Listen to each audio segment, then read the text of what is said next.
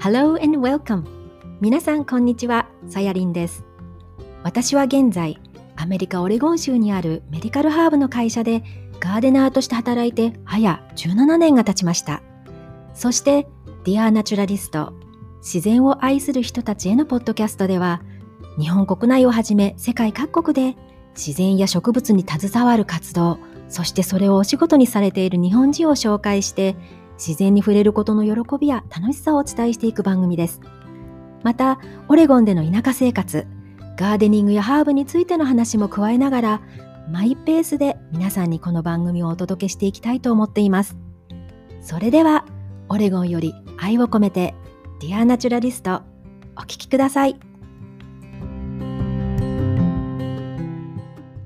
はい、こんにちは。あの前回のねあのエピソード51のあのカラちゃんとのあのエピソードであの私の地域では今年まだ山火事による煙の影響はなくってあの空が青いんですよって。でそれがあの続きますようにっていうことであのエンディングをね終えたんですけれどもなんとあのそのエピソードを配信した前後でですねあの雷があちこちで発生してであの北カリフォルニアの方ではもう山火事がね発生してしまったんですよね。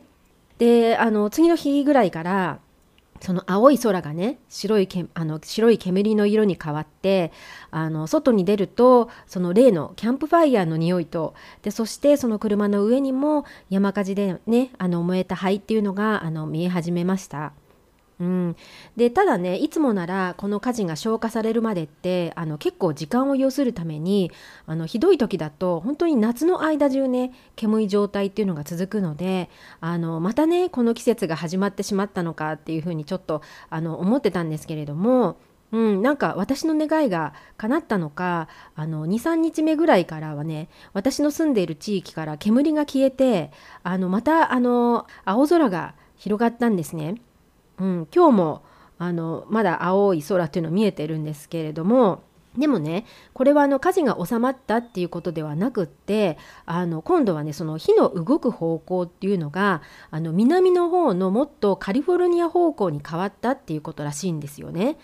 うん、でこれってあの風の向きもそうですしあとねなんか前回お話ししたその燃えるあの燃料、ね、枯れ木枯れ木などのその燃料がそのオレゴン側よりもそのカリフォルニアの方にたくさんあったためになんかそっちに火が動いているっていうことみたいなんですよね。うん、だから、ね、いかにやっぱりそのファイヤープリベンションじゃないですけれどもその火事を防ぐっていう作業ってすごいあの大事なんだなっていうのがねあの分かります。うん、だからまだね遠くの南の方のあの山を見るとあの煙色にね染まった景色ですしあの風向きによってはねこちらにもあのうっすら煙の匂いっていうのもあのしてきます。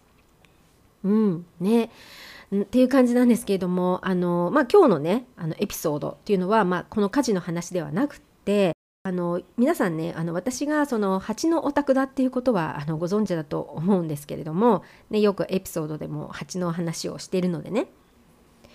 そしてね、あの蜂好きが高じて、あの今年も蜜ろラップ作りと蜂の学びのワークショップというのを、え8月20日、アメリカ西海岸の、え17時から、え8月21日は日本時間の朝9時から行います。でね、あの早割早く申し込んでくださった方にもあの割引っていうのをあのしていたんですが、あのこのポッドキャストがあの配信日であるあの本日8日までだったんですね。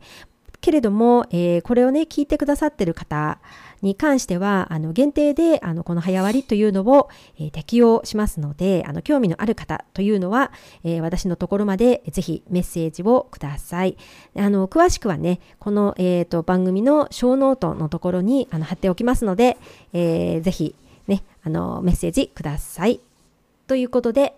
今日はこの蜂ではなくて、えー、蝶々についてをお話しします。うん、あのねバタフライね、あの特にこのアメリカのあのモナークバタフライというあの日本語で言うとオオカバマダラというあの渡り鳥のようにアメリカを移動するあの渡り鳥のあの観察っていうのを私あのしていたんですよね。うん、であの最近その蝶がねあの絶滅危惧種になったっていうことを受けてあの今回そのひらめきと直感であのこの蝶について今回はあのお話をしようと思いました。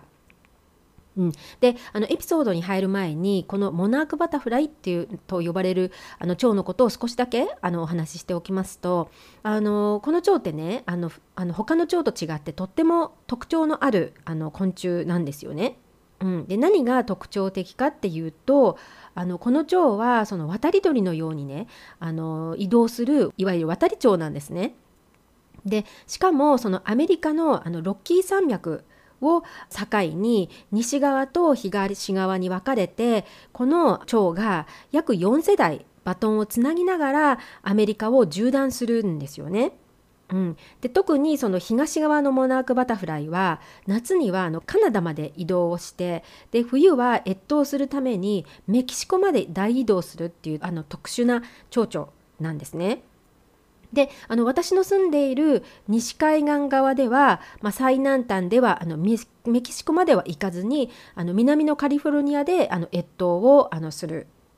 でこの蝶は、まあ、アメリカに生息する蝶ではあるんですけれどもあの結構あのオーストラリアとかニュージーランドにもいるらしいんですね。そしてあの調べてみると日本でも以前にこの蝶が確認されたっていう話もあるんですけれどもあの定かではなくね、その代わりあの日本では種類の違う渡り蝶というのがいてでその蝶はなんかあの日本日本からね海を渡って台湾の方までなんか移動するらしいんですよね。だからそれを考えると本当にあのあの紙ペーパーぐらいしかない重さの蝶がねこうしてその危険にさらされながらもね大移動する姿っていうのから本当になんかこう私もメッセージっていうのをもらえます。うん、であの本当ならばこのエピソードを配信するのってこのっていうかあのリアナチュラリストのあのエピソード配信するのが大体の2週間に1度のあのアメリカの木曜日の日なんですけれども今回ねなんで少し早めに配信するかっていうとですね実はあの、まあ、約1ヶ月間かかってこのあのモナークバタフライ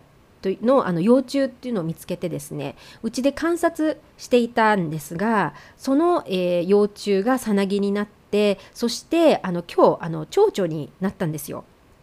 うん、でその蝶の幼虫を見つけたあの仕事場であの大人になったその蝶というのをあのリリース、ね、要は自然に戻すしに、まあ、今日行ってきたんですね。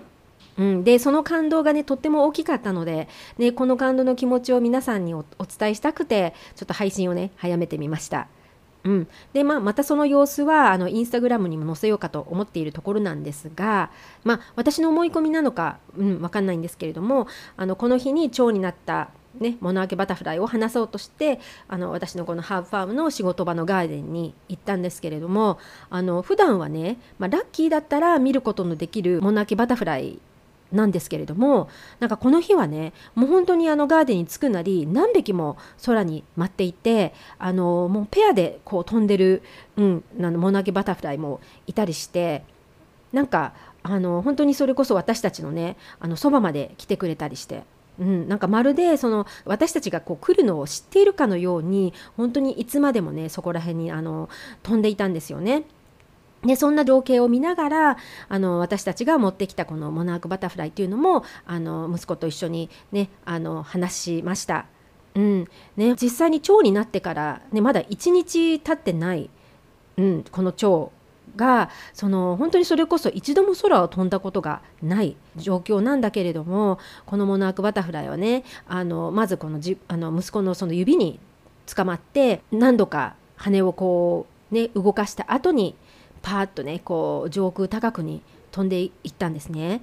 うん、本当にその誰にも飛び方なんて教わったこともないし実際にその蝶になって飛べるんだっていうこともなんか知らなかったのかもしれないモナーキバタフライがねこうやってひらひらとこう一生懸命に羽を動かしながらこう上に上に上にこう上がっていく姿っていうのは本当にねあの感動的でした。うん、でね今日は、まあ、このタイミングであのモナークバタフライが連れてきてくれたご縁であの交流が深まったあのフロリダにあの住むサンシャインコーチのゆっこさん、うん、のあの対談です。であのこの町長の話以外にもねこの優子さんのお人柄に惹かれたところっていうのもあってあの今回お話できたことがあのとても楽しかったです。はい、ということであの前置きはこの辺にしてあの本日のエピソード52、えー、フラリダサンシャインコーチゆっこさんのエピソードをお聞きください。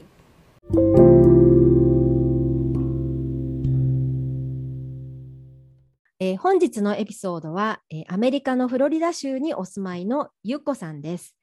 であのゆっこさんとはのご縁っていうのはあの、まあ、長い話を短くするとあのモナークバタフライっていうあの北アメリカに生息するあの蝶々がいるんですけどもあのその蝶々が、まあ、私たちの交流をさらに深めたっていう、まあ、蝶々つながりなんですよね。うん、でまあその後も、まあ、インスタグラムとかねあのそういったのソーシャルメディアのプラットフォームを通して、まあ、交流を深めていってで本日、まあ、良いタイミングでの、まあ、インタビューとなりました。はい、今日はどうぞよろしくお願いします。よろしくお願いします。はい。では、じゃあ、あのね、リスナーさんに、あの、ゆうこさんの、まあ、簡単な自己紹介をね、あの、お話ししてもらってもいいですか？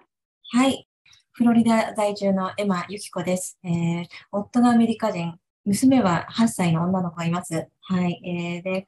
そうですね。日本、あの、アメリカに来る前はフェイシャルマッサージのサロンを起業していて、でアメリカに来ても自宅でサロン、あの、フェイシャルサロンをやっているんですけど、最近はそのコーチング、コーチングの勉強をしながら、えー、学生にもなりました。えー、学校に通っています。あの、オンラインなんですけど、はい。えー、そうですね。あの、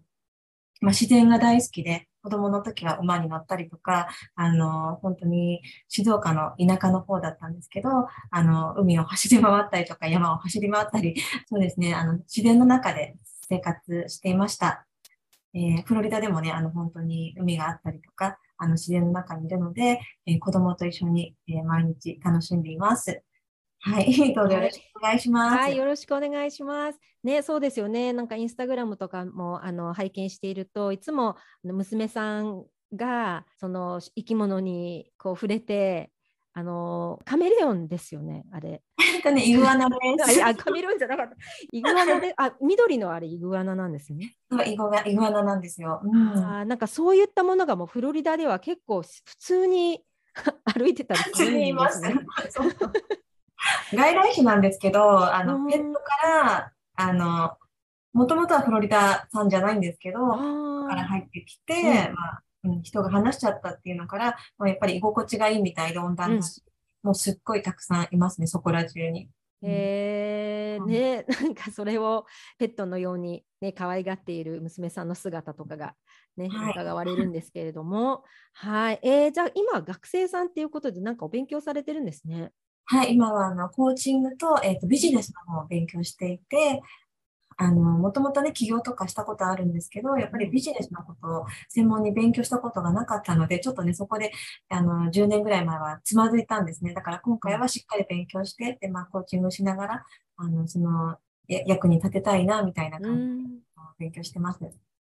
ね、でもそういう姿をなんか娘さんに見せるっていう親の姿を見せるっていうのもすごい娘さんには刺激になるんじゃないかなっていうふうにね思うんですけどもともとそのゆっこさんとの出会いっていうのが、まあ、さっき言ったように蝶々つながりでもあるんですけれども あのそこまでそこに至った出会いっていうのって最初あれですよね、ゆっこさんが私のことを見つけてくださったんですよね。そうですね。あの、うんうん、本当に、さやかさんが、えっ、ー、と、別の方のポッドキャストにインタビューで出てた時に、うん、まあ、言葉で言うと、お告げっていう言葉と、あと、ライトワーカーっていう言葉にすごいビビビッときて、えー、と思って、すぐさやかさんのインスタグラムを覗いて、あ素敵だなと思って、そこからさやかさんのポッドキャストをお聞きするようになって、で、たまたまその頃にちょうどロックダウンに入る入った年だったのかもしれないんですけど、うん、子供と一緒にステイホームで勉強してて、で、子供がちょうどオンラインの Zoom で、あの、理科の、理科だったかな？あの、生物理科の勉強してたら、その、 monarch butterfly とか、蜂とか、そういう、あの、受粉するうん、あポリネーター、受で、粉ポリネーター者。を、うん、サポートするっていうのを学校で学んでたんですね。で、それを聞いて、じゃあ夏休み何しようかっていうので、あの、ミルクウィードを植えることから始まったんですね。あの、ば蝶々に、うん、うん、その時は本当に網膜ってことも知らなかったんですけど、とりあえずその、あの、買ってきて、そのミルクウィードを買ってきたら、何かしら起きるかもしれないと思って、うん、うん。ホームセンターに行って、そのバ、あの、ミルクウィードを買ってきたっていう。うん、ああ、じゃあそこから始まったんですね。もともと家に植わってたんじゃなくて、うん、そういった子どもさんの課題からうん、ミルクウィードっていうのを知って、その、まあ、モナークバタフライって何度もあの出てきましたけれども、はいそういった蝶蝶を観察するし始めたっていう感じで。そうですね。うん。その何か、何かこうできたらいいなとかっていう子供もちょうどキンダーだったのかな。うん、が、あの、ね、親子で何かできたらいいねって話して、じゃあ植えてみようみたいな。うんうんうん、そのライトワークっていう言葉出てきたんですけれども私もだから要は直感でねこのポッドキャストを始めようって思ってで結局そのライトワークっていうのはやっぱり自分も輝いて相手も輝かせるような仕事っていうことで,、でやっぱこのポッドキャストもなんか本当にそういうことがこう合ってるというか結局はこうやってねご縁があって、ね、今うこさんにあのお話をしているっていうことなのでで本当につながりってなんかすすごいいろんなちっちゃなところからだけれども、うん、私のそのポッドキャストを始めようとしたこう目的にすごいこうあのそぐそぐわってるなっていう感じで、うん。うん、今日お話聞けるのがねすごい楽しみになんですけれどもね。うん、でそのじゃああとまずミルクウィードを植えてでまあいろんなハビタットって言ってねその蝶々が育つ環境ができたところで、まあ、蝶々がやってくる。でちょうどそのモナークバタフライの写真をなんかインスタグラムに出されていてうんでそこでなんかオスかメスかっていうのを、うんうん、私が確か教えたような覚えが。そうそうそうそうです、そうです。もう、うん、教えてもらってからも、それがだから調べるのが楽しくなって、うんもうたびに、あ、これはオスだね、これはメスだねとかって、さやかさんに教えてもらったのがきっかけで、うん。それが楽しくなったんだなっていうのを、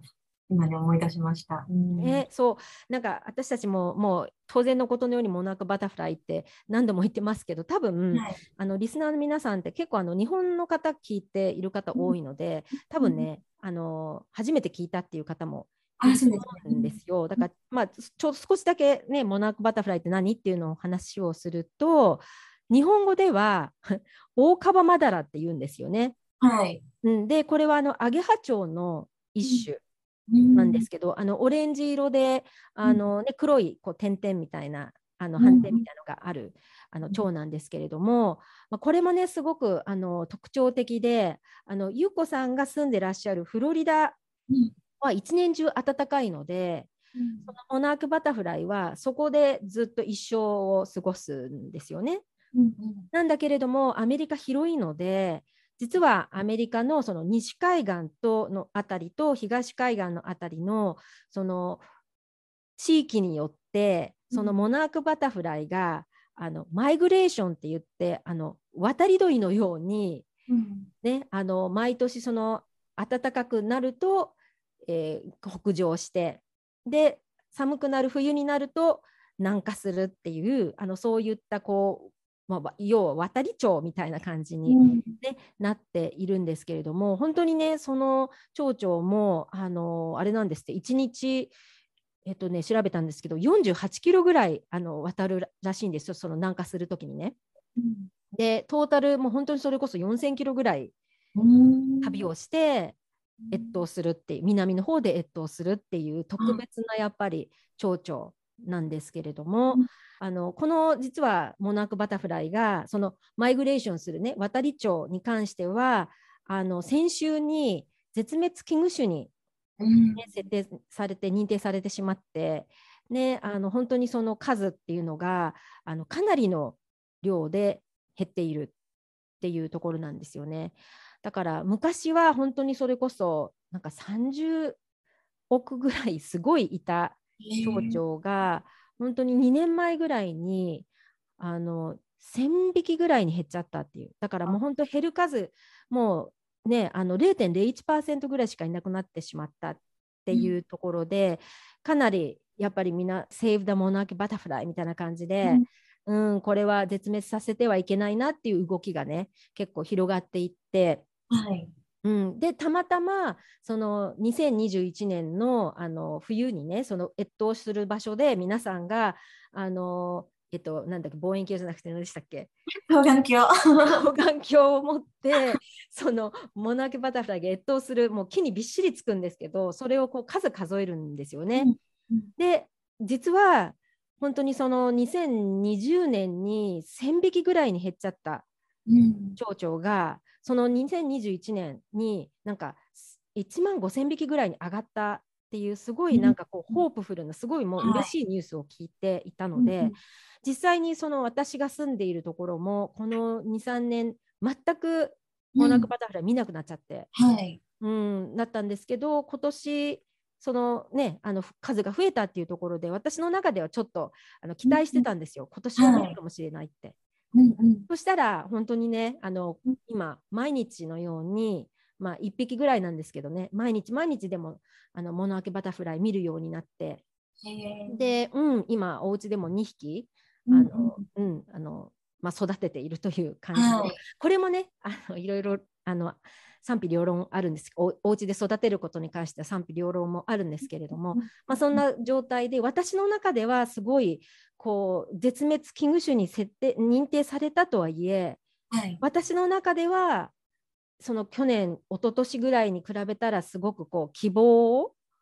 をなんかこうも持てる持ってるっていう感じなんですけれども、うん、まあそんなねあの貴重な町長なんですよね。はい、まあ、でもフロリダのところではそのマイグレーションって言ってあの移動しないので、ね、結構たくさん見ますよね。だからいつもあのインスタグラムのお写真見てすっごい羨ましいななんて思ってたんですけど、ねうん、常に飛んでますね。もう本当に常に飛んでるどころか、もう年に何回もこう卵を買って、青虫になって、さなぎになって飛び立つところを見ているので、多分最低でも4回ぐらいは、あの、サイクルがあるんじゃないかなっていう、3ヶ月に1回ぐらいのサイクルで、あの、庭にこう、卵を落として、うん、うん、飛び立つとこまで見てるので、うん、ね、でちなみにそのミルクイードっていうのがこのあのオオカバマダラモナークバタフライがその食草っていうの？あの、うん、まあ、ホストってこっちでは言うんですけれども、はい、その植物でないと卵を産まないし、うん、その幼虫はその植物しか食べないんですよね。だからミルクウィードっていうものをあの日本ではなんか遠渡って書いてあったんですけど あのそれを結局植えないとねそのモナークバタフライは育たないっていうところで必ずまずミルクウィードっていうのは植えないといけないっていうことなんですよね。だからそのハビタットを皆さん作りましょうその環境を作りましょうっていうところでミルクウィードを植えるっていうのはもう必ずもうマストなんですよ。絶対にミルクウィードがを植えないとあのモナークバタフライは来ない。でもそれを植えただけではそのハビタットって言ってそのモナーキバタフライが育つ環境にはならないので、その他にあのやっぱりそのネクターって言って蜜を吸うわけなので、はい、あの蝶々になってからはそのミルクウィードじゃなくても他のお花でも蜜を吸うわけなので、うん、そういったその蜜が吸える植物も植えないといけない。あなるほど、うん、でその他にやっぱりね最近異常気象とかであのけあの気候変動とかでやっぱりね、それもかなりそのポリネーターたちにとっては過酷な状況ななわけなんですけれども、まあ、そういうところで例えば水とかねやっぱり水飲むので、なんかそういった水辺とかそういったものも提供しなきゃいけないし、はい、家だったら何ていうのかなバードバスみたいな感じで、ね、あのそういったものをこう置くっていうところだけでもいいと思うんですけど、はい、であとはねあの意外に皆さん知らないんですけどその蝶々ってお花に泊まるだけじゃなくって、はい、体を休める場所っていうのもあってだから例えばそのあの木とか、はい、低木とかなんかね、うん、そういう休む場所がね必要なんですよ。へうん、だから最近モナークバタフライ毎日観察していると、はい、あの結構ねそういった木木に止まってます。へえ。うん、だからそういった休む場所も必要っていう感じでそれがこう一つになって、その環境設定ができるっていうところで、うん、だからあの前回もその蜂のねあの分類学者さんがおっしゃってたんだけどはい。もしその蜂とか蝶とかそういったそのポリネーターたちをね救うとしたらただお花を買って植えるっていうとことだけじゃなくて、うんそれのその環境も作ってあげなきゃいけないっていうのが一つとあとねミルクウィードもうん。いろんな種類があるんですよね。はい。うん、だから逆にそのフロリダで育つトロピカルミルクウィードっていう種類は、こっちの西海岸ではあの育ててはいけないって言われていて、なぜかっていうとトロピカルウィードあミルクウィードっていうのはこう1年を通してもこうずっと育っている植物なので、それをここで植えるとやっぱそのマイグレーションする、ね、渡り鳥がちょっと錯覚してしまう？うんずっと一年中ミルクウィードがその土地にあったら、ねはい。食料源があるわけなので移移動しなくなるって言われていて、なるほど。う。ん、だからそういった意味ではなるべくミルクウィードもそのその地元の原種のミルクウィードを植えようっていうふうに、まあ、言われてたりするんですよね。うんそうなんですね。うん今、その環境の話で面白いなって思ったのが、うんさなぎ、さなぎを必ず見つける場所っていうのが、あの、アロエとか、アアガベとか、うんこうスパイク、こう、なんていうのかな、スパイクがある。だからこあーそういう層に、なんていうのかな、本当に、獲物、狙われないような場所に必ず、そのさなぎになっているんですね。うんその私は木の上とかかなと思っていたんですけど、そのアガベとかの隙間、その何層にもこう、はい、あの、スパイクのうん。葉っぱじゃないですか。だから、うん。うん、なかなかこう手を入れられないし、あとはそういう動物に狙われないところを、ね、選んでるのかなって今思ったんですね。なあんまりこう目立たないところに本当に隙間とかにあの、さなぎになってるのをよく見るので、さなぎになったあの殻とかうん。場所っていうのが大体そういう場所だったんで、今だから、えーそういうのも考えて、蝶々、あの、青虫って場所を選んでさなぎになるのかななんて一瞬思ったんですね。うん、でもうん。本当そうですよね、なんか生き物たちって誰に教え 教えられるわけじゃないけど、そういったその生き抜く知恵っていうかをもう DNA の中に持っていて、うん、もうそれをもう本当に全うするっていうかうん、それってすごいなと思うんですよねだから本当にこういったなんか生きていくサバイバル革命じゃないけれども、うん、なんかあの生き抜くためのなんか力みたいな感じで。うん。あとなんかミルクウィード自体もなんか毒があるって聞いたことがあ。そうそうそうなんですよ。うん。うん、あのねよくあれですよねミルクウィードってこうやってあの折るとそこから白いミルク状の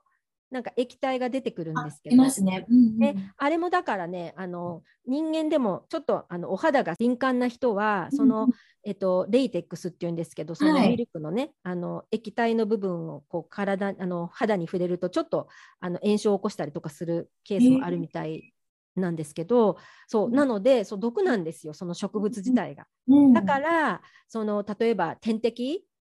鳥とかカエルとかが、そうあの毒なのでミルクイあのモナケバタフライの幼虫を食べないっていううんのも聞いたことありますけどね。えーそれもすごいですよね。なん分けてちゃんと本当の花だって分かって卵を落とすっていうのもそうだし。そう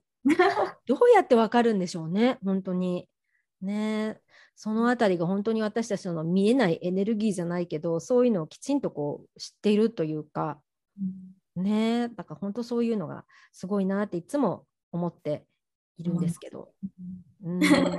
であの観察してると、ねだんだんこうあの蝶々がは例えばそのさなぎになる時に、ね、はいアロエの葉っぱにつくとかなんかそういうのがだんだん分かってきますよね。分かってきますね。大体ここにいるだろうなって、うん。あの、何度も見てるので、うん。そうするとやっぱりいっぱい抜け殻っていうか、その、うん。だった後の殻とかもあったりとへか、面白いぐらいにここを選ぶんだと思って。うーん。ね、だからそういうことってなんかね、うん、今の娘さんがいてねもともとはその娘さんのそういった理科の ね、うん、あのお勉強がきっかけで、はい、なんかそういうふうにあの観察するようなねことに、まあ、なったっていう感じなんですけど、そういったことを考えた時にどうか、どうですかね？その娘さんと一緒に観察しながらモナークバタフライを見るっていうのってなんか、はい。うん、その蝶々を観察することからこう学んだこととかあと子育てに対するそのなんかメリットっていうか。うんうん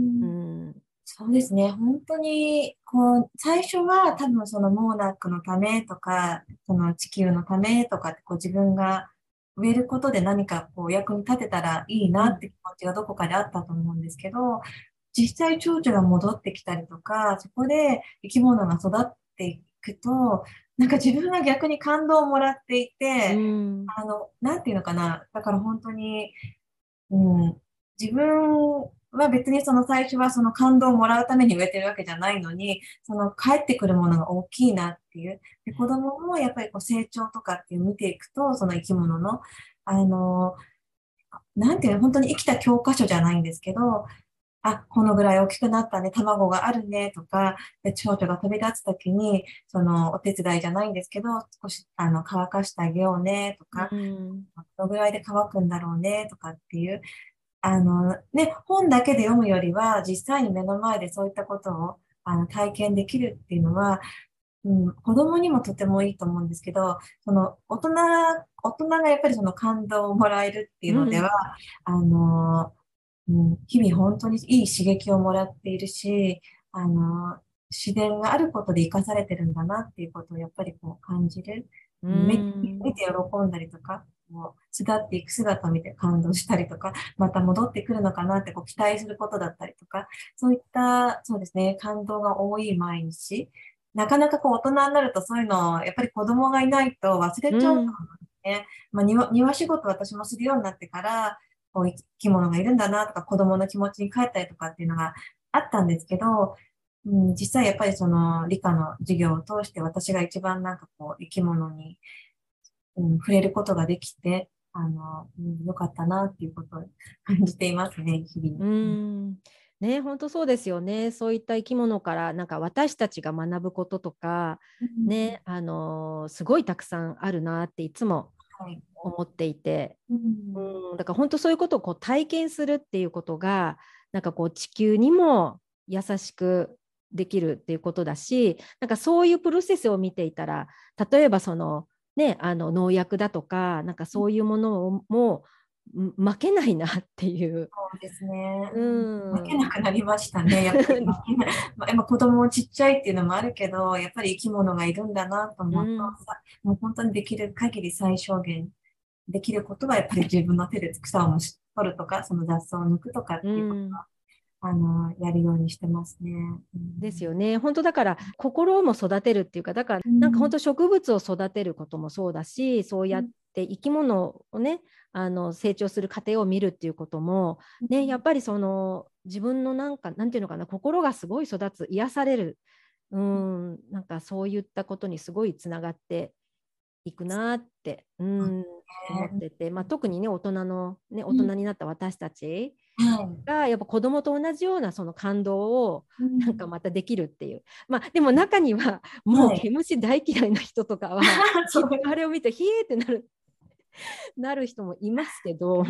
そうですね。もう子供、うちの子もやっぱりこう、生き物大好きなので、もう何でも可愛いんですね。もうミミズだろうが、ミリピーだろうが全部可愛い。ママ持ってみてとかって言って、あ、なんて言うんですかね、一瞬、うーんって思うんですけど、可愛いねとかって一緒に見てると、だんだん可愛く見えてくるんだなと思って。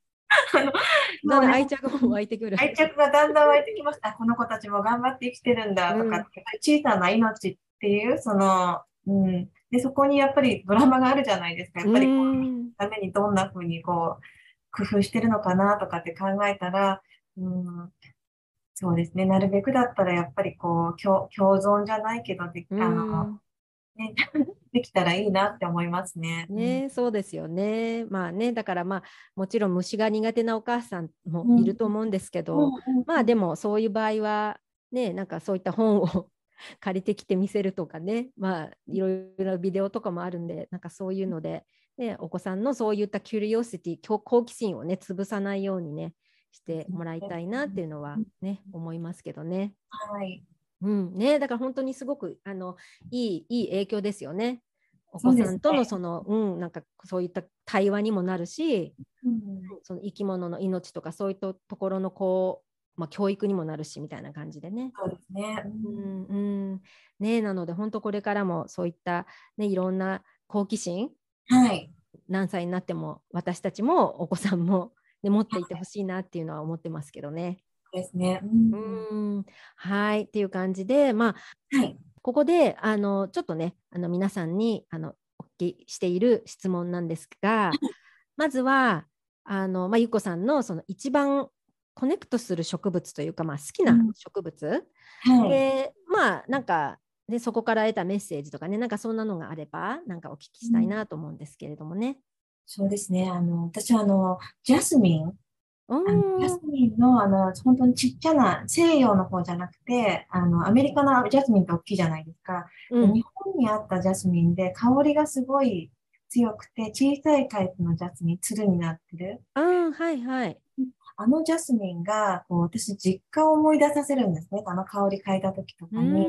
あの庭に、あの、咲いてたんですね。父が、あの、お手入れしてた庭に。で、そのジャスミンの、なんかね、香りを嗅ぐと、なんかこう実感を思い出すので、あの、ジャスミンと、あとはブーゲンビリア。うん、あのブーゲンビリアも父がね、大事にしてたんですね、赤いブーゲンビリアを。で、お店からね、見えるところ、中庭があって、そこにブーゲンビリアを、あのお手入れすごい大変じゃないですか、こう、トゲがあるし、あの、もう、もわーってなっちゃうので、でも、なんかね、あれを見ると、こう、実感を思い出すので、その2つかな、ジャスミンとブーゲンビリア。あとは、うん、あとは本当にあの田舎で育ったので、レンゲとか、あの、レンゲとか、白爪草とか、うん、ああいうのが、うん、好きですね。えー、あ、あの実家あれですよね、静岡っておっしゃってましたけど、うん、あ結構あの静岡でそのブーゲンビリアとかって育つんですね。はい、そう伊豆半島の方だったからかもしれないんですけど、静岡でも本当に南の方だったので、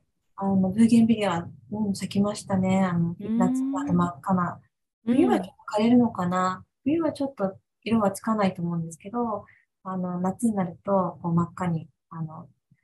なっていて。でもなんかあれですね、今のその好きな植物を聞いていくと、やっぱりなんかこう、はい、小さい頃の思い出、うん、だからそのやっぱり香りって、すぐに、なんていうのかな、その昔の思い出にこうタイムトリップできるじゃないですか。ですね。うん、なんかだからなんかそういうちっちゃい頃の思い出が今やっぱ好きな植物となってこう現れているのかなっていう印象を受けましたけどね。わ、かりました。であとはあの、そうですね。皆さんに聞いてますけれども今から5年後のゆっこさんはどんなことをしていると思いますか？そうですね、5年後ちょうど50歳になってるんですね。50歳年目な。してるので、うん、今ね、勉強してることでもっともっと人のお役に立ちたいなっていう、うん、今その勉強してることが、あの、だんだんと、なんていうのかな、場所を広げていたらいいなっていう、その、まあお仕事の面ではそっちなんですけど、うん、で、大子供も多分その頃には、うん、13歳とかになってるのかな、13歳、14歳。うん、そうですね、なんかこう、自由に動き回っていたいなっていう、こうもし日本、まあね、母も高齢になっているし、もし日本にちょっと帰ろうかなって言った時に、ちょっと、うん、帰れるような自分がこう、状態になっていたいので、やっぱりこう、うん、仕事を軌道に乗せたりとか、あとは、そうですね、5年後ももっともっとワクワク楽しんでいたいと思うので、移動が自由になれる、会いたい人のところに会いに行けるような、うん、そんな5年後になっていたいです。うん、うんね、そうですね。なんか本当に私がそのゆうこさん出会ったの1年半前ぐらいかな？うん、うん、なんかそこからずっと来て今ねあのゆうこさんのその活動とかを拝見していると本当すごくこう何て言うのかなあの人との交流とか、うんあとはこうやりたいことに関してすごくこうウキウキしながら、はい。うん、進んでいるっていう様子がうん伺えて、はい。うんすごい活動的だなっていつも拝見してるんですけど。はい。ありがとうございます。うんうんなんかね、楽しいですね。やっぱりこう、うんコロナで3年日本に帰ってないじゃない。私は帰うんってないんですけど、うんうんこういう、なんていうんですかね、なんか気づきが大き、大きな3年間だったと、皆さん大きかったと思うんですね。この3年間っていろんな気づき、いろんな気づきが。で、そんな中で、やっぱりこう、ひ人とつながることで生かされてるんだなってことをすごく感じた。うん、若い時ってそれをなんかこう避けてた自分がいたので、うん人間関係とか面倒だなとかっていう、なんか自分はそこまで得意だって気持ちがなかったんですけど、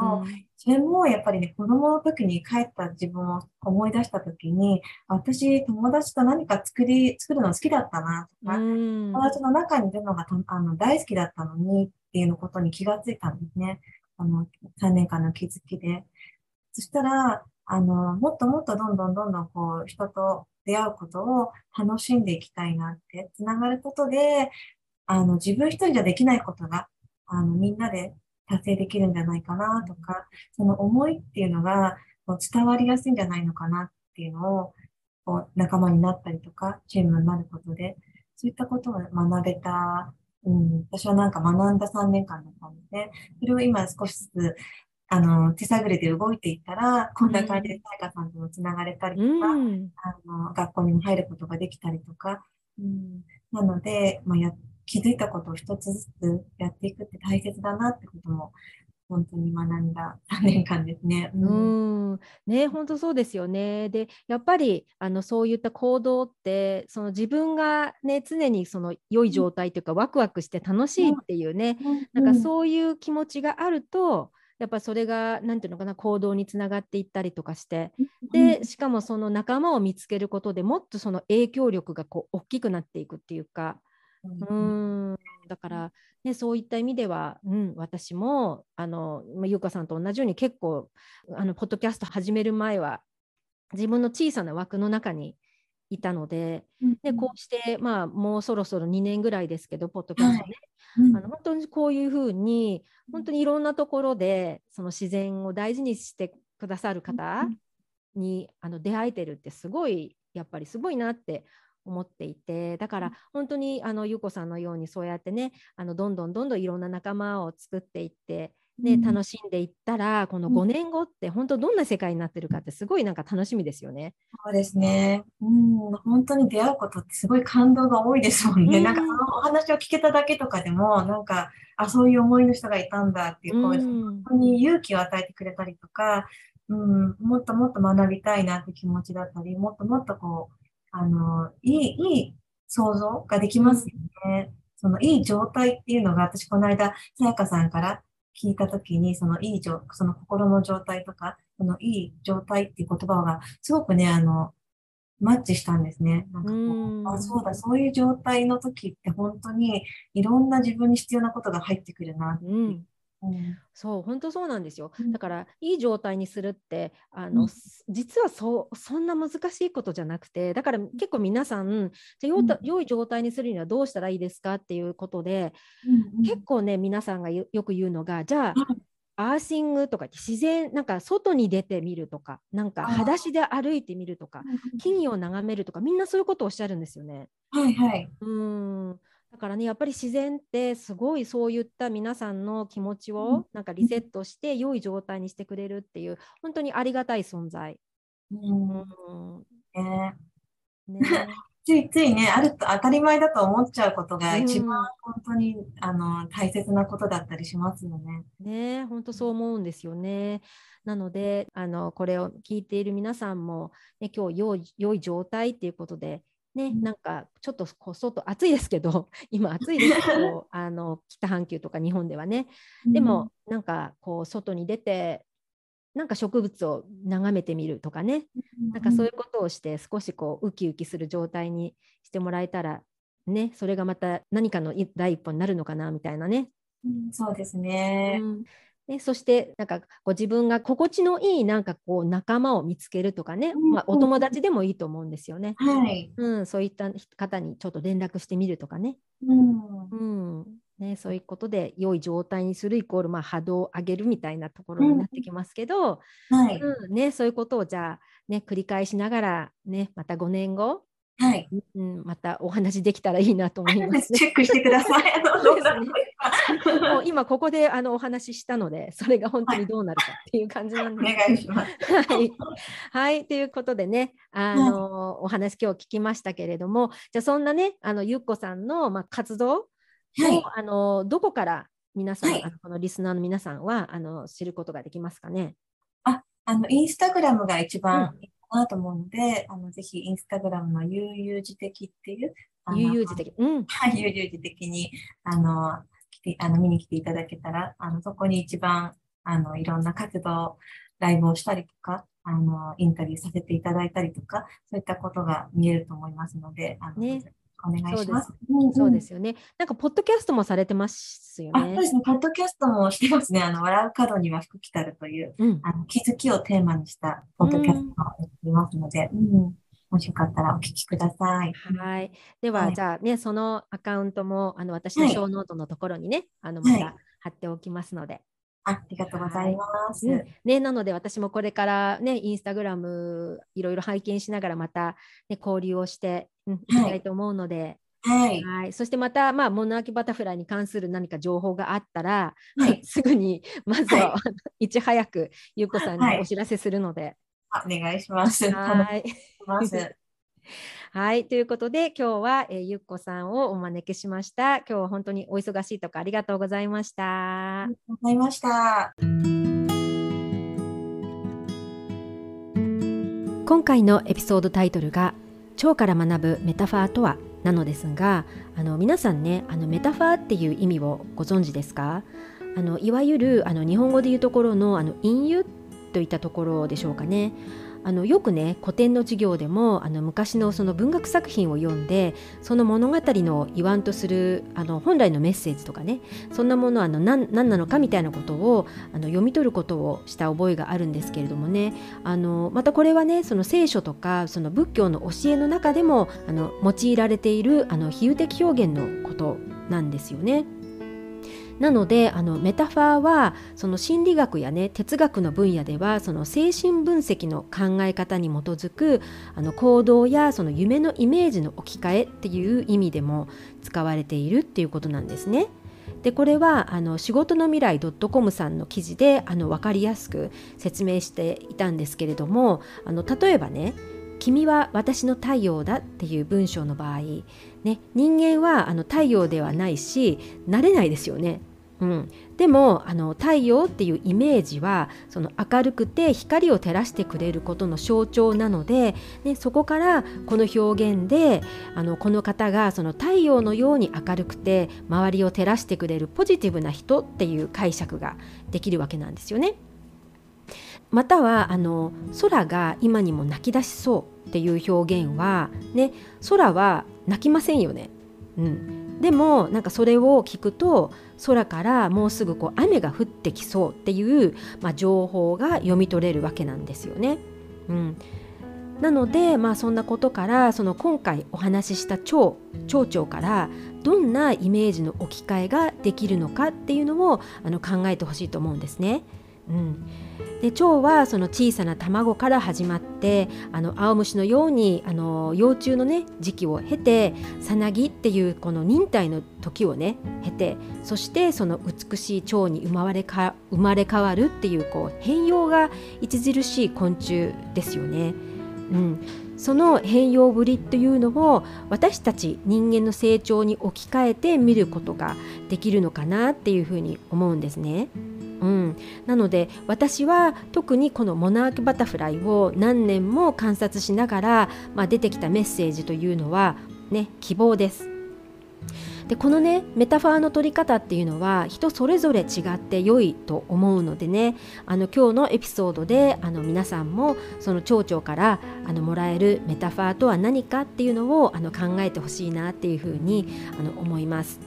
うんね、例えばあの今回のゲストのゆっこさんねうん、あの小学生の娘さんの子育てをしながらその自分の道を一歩一歩ねあの逆境でも笑顔だけは忘れずに、まあ、今まで生きてきたっていうふうにあのおっしゃる、うん、ゆっこさんなんですけれども、ね、常にこう新しいことにチャレンジして変容していく姿というのはなんかまるで蝶々のその変容を思わせてくれるような気がしました。